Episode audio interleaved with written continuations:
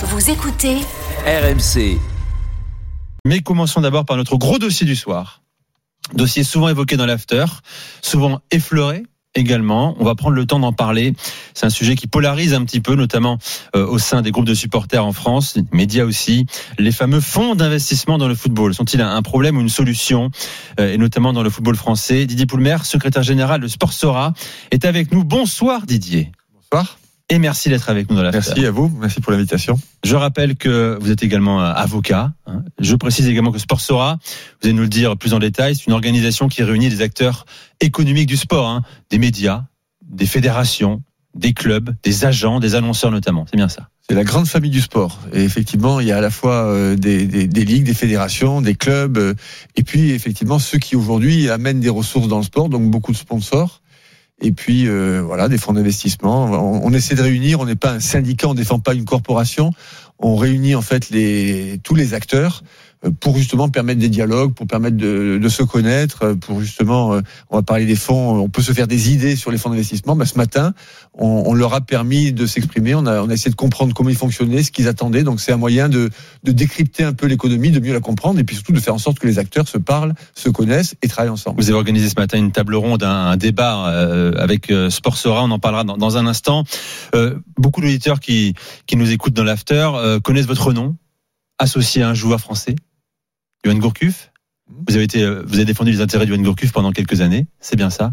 Comment il va? Vous avez encore des contacts? Non, j'ai plus, j'ai plus de contact, et- mais. Depuis qu'il est joueur de tennis, maintenant, il a, Ah ouais, il changé de, modèle économique. Ça a toujours été un très bon joueur de tennis. Et... Non, Il avait hésité d'ailleurs, adolescent, entre le tennis et, et le football. Euh, J'aurais pu jouer à Crystal Palace. Étant donné ça. Tu as Attention raison. à se blesser. homme de verre, talentueux s'il en est? Les Bordelais s'en souviennent, bien sûr. Je, je le note pour le- la bio de. De Flo. Alors, il, euh, il est réapparu euh, récemment, je ne sais pas si vous avez vu euh, Didier, dans, dans la biographie d'Evra. Euh, euh, enfin, dans la, oui, dans la biographie d'Evra, c'est ça, où euh, il on, on voit réapparaître Johan Gourcuff, alors, enfin, sous un angle pas forcément négatif, mais sous un angle quand même qui montrait sa fragilité psychologique, c'est-à-dire notamment en cas de grosse pression euh, sportive, notamment là, il parlait vraiment que du sportif, quand on devait lui confier des, des quand il sentait qu'on allait lui confier des responsabilités sur le terrain, enfin c'était la thèse d'Evra hein, d'ailleurs, alors qu'il le trouvait ultra talentueux, Evra le dit aussi à l'entraînement, etc. Il sentait que Gourcuff était presque soulagé parfois de ne pas être titulaire, d'après lui. Euh, à, à- à l'inverse, donc c'était c'est- voilà, on en a reparlé, enfin on a relu des choses à ce moment-là. Donc Evra fait de la psychologie maintenant, il est Ouais, ouais, exactement. Alors ah, ça, Patrice Evra, il est capable. Ouais, ouais, ouais. Il est capable de tout. Je, je, je mets des Il est à la fois Je- son, son propre psychologue et son propre patient, je crois. Voilà, surtout. je mets des réserves sur l'analyse qu'il peut faire de, de Johan Gourcuff, qui est quand même, qui a quand même été un très grand joueur, mais effectivement avec des. C'est c'est un, c'est un très grand joueur, mais même si effectivement Evra n'est pas un grand psychologue, je pense néanmoins que cette relation à la pression, elle sera intéressante un jour ou l'autre, peut-être qu'il acceptera, comme certains tennismen euh, le font à la fin de leur carrière, d'accepter d'en parler. C'est pas, les, sportifs aiment pas forcément parler de cette euh, cette chape de pression qu'il y a sur eux. Oui, parce que la dernière fois qu'on a gagné un Français à Roland Garros, ça fait un moment. Donc peut-être effectivement c'est un sujet qui concerne d'autres sports que. Ouais, il y a quasiment lui qui 40 connaît le ans. tennis. Et effectivement. Bon, euh, vous l'avez compris, on va parler pendant une heure de Johan Gourcuff. Euh, évidemment que non. Petite pause quand même dans ce préambule. Euh, handball, Ligue des Champions, quart de finale, aller euh, entre Montpellier et Kielce au commentaire. Valentin Jamin, salut Valentin, c'est la fin du match. Bonsoir messieurs, bonsoir à tous. Oui, il reste 12 minutes dans cette partie. Montpellier est toujours derrière, a été mené tout le match. Il y a 25 pour Kielce, 23 pour euh, le MHB, mais ils s'accrochent, hein, les Montpelliérains.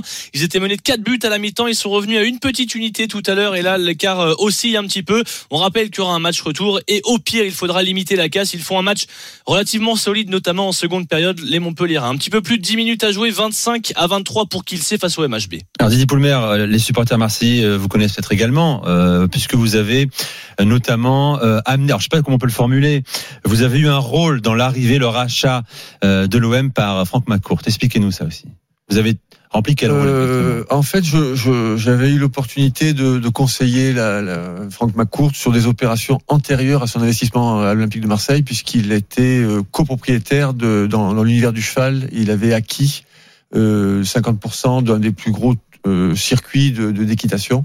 en fait, on s'était rencontrés sur la Formule 1, parce que je, je représentais à l'époque euh, euh, Verne, le pilote qui était chez, chez, chez Red Bull, et on s'était rencontrés en fait en, en Formule 1. Il, il souhaitait, il, il venait de vendre le, le club de, des, des Dodgers de, de, Los Angeles. de Los Angeles, et il cherchait à, à- plutôt à essayer de réinvestir dans la Formule 1. Et, euh, et on, s'est on s'est rencontrés et, euh, et je vais parler du football parce que c'est vrai que les Américains sont assez fascinés. Ils, ils cherchent en fait, c'est c'est paradoxal, sur le territoire américain, ils ont des sports qui sont très forts.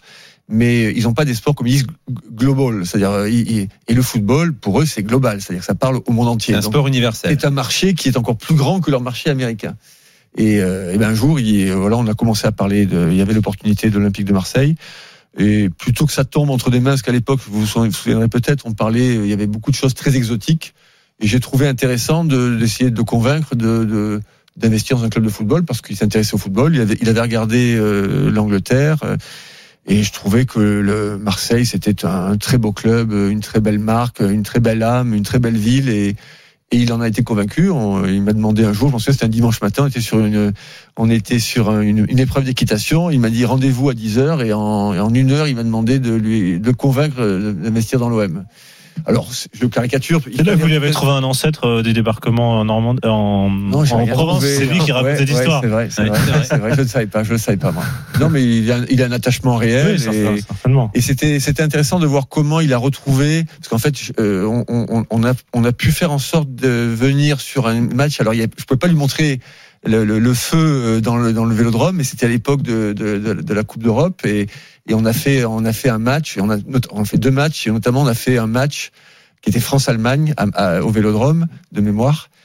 Et là, il a vu le vélodrome euh, en feu. Alors c'est assez drôle parce qu'on était vraiment plutôt dans le public. Et j'ai même une photo qui est assez drôle où, où il y a un supporter derrière qui nous demande de, de le- de les prendre en photo. Et c'est Franck qui fait la photo. euh, Qui n'est dans pas les encore à ce tribunes, moment-là qui n'est pas propriétaire de propriétaire de l'OM. Voilà, ça fait des petites anecdotes. Et, et- et très rapidement, il y a cette déclat de Godin euh, très euh, à la mairie où il dit il faut mettre l'argent. Il n'a pas été surpris un peu par le ton. On l'avait briefé un peu sur le il, personnage. était, il était un peu briefé. Ouais.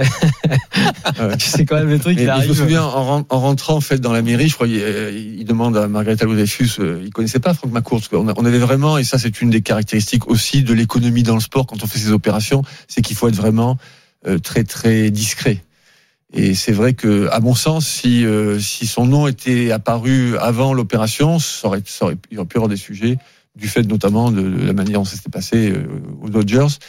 Et c'est vrai qu'en en rentrant, il savait pas exactement qui était Franck McCourt, hein, Monsieur Godin. Donc c'était c'était intéressant. Mais écoutons Monsieur Gaudin, euh, qui était un des jingles de l'after. Nous nous tournons vers vous. Il va falloir gagner. Il va falloir mettre des sous. Alors, puisque vous en avez, ben, c'est ce que vous ferez. Voilà, en tout cas, c'est ce que nous, nous vous demandons. Là, je me suis dit le mec il doit se dire attends c'est quoi Je suis C'est quoi, c'est c'est bon, voilà, on est à l'essentiel. Bah, Ah, bienvenue, c'est- voilà. c'est- C'est C'est cash. c'est ce que j'allais dire. Et les, et les anglo-saxons qui sont très cash, Oui, ils oui, très, là, ouais. ça, ils savaient où ils mettaient les Ouais, pieds. ouais, hein. ça ne peut pas être plus clair que ça. Bon, alors, Franck McCourt, on parle de quoi Euh, On parle d'un fonds d'investissement, on parle d'un homme seul qui vient avec sa fortune, on parle d'un euh, family office, comme certains le disent également. En fait, vous avez, ouais, c'est ce qu'on a, euh, c'était intéressant ce qu'on a montré ce matin parce qu'on on avait différents types de, de, de fonds ce matin qui, qui, qui parlaient et vous avez effectivement différentes euh, typologies, différentes catégories en fait de, de fonds d'investissement aujourd'hui. Ça va de d'une famille qui a euh, du patrimoine, mais on pourrait dire qu'à l'époque, quand la famille Pinot a fait l'acquisition de Rennes, bah, c'est aussi un family office. C'était une famille euh, qui a des moyens, qui investit dans un club. Ils, ils le font généralement des fois juridiquement sous la forme d'une société qui elle-même peut avoir une, une, une caractéristique d'un fonds d'investissement. Alors ça va effectivement de familles comme ça qui ont des moyens et qui, à travers leur family office, il y a des gens qui gèrent leur fortune investis dans des clubs. Euh, ceux qui rachètent aujourd'hui Chelsea, ben, ils ont aussi des family office. hein, ils ont euh, et, et ça va aussi jusqu'à des structures qui elles ne sont pas détenues elles-mêmes ou financées par une seule famille, mais qui lèvent des fonds, c'est-à-dire qui cherchent auprès d'investisseurs, de plusieurs euh, types d'investisseurs, les moyens de faire une opération et de racheter un club de football. Donc euh, vous avez après des formules un peu hybrides, vous pouvez avoir quelques familles, Chelsea aujourd'hui ça a l'air d'être quelques familles ou quelques millionnaires, et vous avez certains fonds d'investissement qui eux se tournent vers les marchés, vers euh, eux-mêmes ont accès à, des, à, à plusieurs catégories de gens qui investissent. Et vous, vous pouvez avoir un fonds, donc une société qui est créée avec 50, 100, des fois plus investisseurs qui regroupent des moyens et qui peuvent euh, euh, faire l'acquisition de structures euh, comme des clubs de Ce football. qui crée des situations assez opaques. Hein. D'ailleurs, beaucoup de certains supporters ne savent même pas à qui leur club appartient désormais. Euh, les supporters lillois, les supporters bordelais ils comprennent qu'il y a Gérard Lopez, mais qu'il est tenu par d'autres fonds d'investissement également. C'est très peu lisible. Comment on gère ce côté-là du côté investisseur? Comment on gère euh, l'aspect, euh, j'allais dire, identitaire du club? Euh, On le voit sur la question, vous avez sans doute suivi le rachat du Red Star. Ouais. Une interview de Patrick Haddad aujourd'hui très intéressante ouais. qui parle de ça justement. Comment on, on fait Alors nous on voit bien le côté supporter etc. Mais comment on fait du côté investisseur? Est-ce que par exemple dans le cas de Franck Marcoux c'est un peu différent parce que c'est effectivement plus euh, sur l'investissement à lui, mais dans le cas d'un fonds d'investissement, comment vous gérez l'identification, le lien avec le territoire auprès de, de gens qui sont parfois dans le monde entier et même pas sur le même fuseau horaire? Donc euh, comment vous C'est- C'est c'est un- c'est une très bonne question et je crois que c'est même on, on- on va tourner un peu autour de ces sujets parce qu'aujourd'hui on voit bien que bah, comme les fonds ont pu s'investir avant de s'investir dans le foot, ils se sont, ils se sont investis dans tous les secteurs de la vie économique. Aujourd'hui, vous avez euh, vous, vous regardez une enseigne, vous regardez une publicité, mais vous savez pas qui est derrière. Les fonds sont arrivés. Au départ, historiquement, quand on regarde un peu les choses, il y avait de la spéculation sur les joueurs. Il y avait ce qu'on appelait la third party ownership, c'est-à-dire la tierce propriété. Vous aviez des, des, des investisseurs qui ont commencé à s'intéresser au fait que quand euh, ils regardaient les transferts de joueurs, ils ont vu que les, les montants commençaient à être très très importants. Donc, vous avez eu les premiers fonds d'investissement qui sont arrivés dans le sport, sont arrivés aussi pour voir comment ils pouvaient spéculer. et qui ensuite ont, Sur l'achat des interdits joueurs. sur le, le- la, les, autorités européennes du football ont, ont- ont interdit, en fait, euh, et même les- au niveau mondial, on a interdit la spéculation sur, ce qu'on a- sur les joueurs. Sur les joueurs, ouais. Et en fait, ce qui s'est passé, c'est que certains fonds qui ne pouvaient plus faire euh, de, la spéculation et racheter les droits économiques liés au joueur lui-même, se sont dit, on peut plus le faire avec les joueurs. on va le Faisons les clubs. Et donc comment vous faites sur la question identitaire sur ce sujet-là alors c'est c'est c'est c'est un vrai sujet Au- aujourd'hui quand vous alors il y avait l'exemple ce matin on avait euh, euh, l'e- l'exemple de Toulouse qui est un bon exemple ils ils ont ils ont eu un intérêt pour le club euh, de Toulouse il y avait une opportunité Sadran vendait ils ont mis euh, des personnes à la tête du club qui plutôt sont des Français qui connaissent les territoires qui se familiarisent et donc ils prennent en fait des relais qui viennent gérer les clubs et qui sont plutôt des gens qui sont du cru ou en tout cas qui sont habitués à l'écosystème français et qui leur aident à faire, euh, qui les aident en fait à faire le lien, à faire la passerelle entre leur culture à eux. Ils ne connaissent pas le Culture territoire. américaine en l'occurrence, hein, c'est Red- Redbird Capital, c'est ça. Exactement, c'est Redbird qui détient et ils mettent en, en- ils mettent en place des personnes qui sont censées faire le lien entre La, la difficulté, souvent, ce qu'on voit, c'est dans le cas, par exemple, de Saint-Etienne, dans les négociations, et on, on le voit maintenant sur le Restart, on va voir ce que ça va donner. C'est-à-dire que vous avez des gens qui vendaient, qui sont des propriétaires, ou dans le cas de Nice, alors c'est pareil, c'est encore un cas différent, le montage est Ouais. différent, mais ils c'est- s'appuient sur Rivière, ils s'appuient sur voilà, euh, sauf que le problème, c'est que souvent, c'est c'est les, les, les, fonds qui viennent, les investisseurs qui viennent, ils, ils viennent avec l'idée d'augmenter la rentabilité, de d'améliorer la gouvernance, d'améliorer euh, l'ensemble du- de la- de la- de l'organigramme et de l'organisation du club.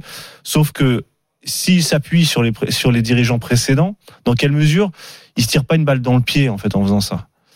Et comment vous comment on fait le casting en fait? C'est très Alors, difficile. Il y, a- il y a- il y a tous les cas de figure, parce qu'on maintenant on a un peu de recul, ils investissent dans le sport, euh, dans le football depuis quelques années. Vous avez ceux qui arrivent et qui mettent des nouvelles personnes, avec les risques que ça peut présenter, parce que qui dit nouvelle personne, il faut que ce soit la bonne personne.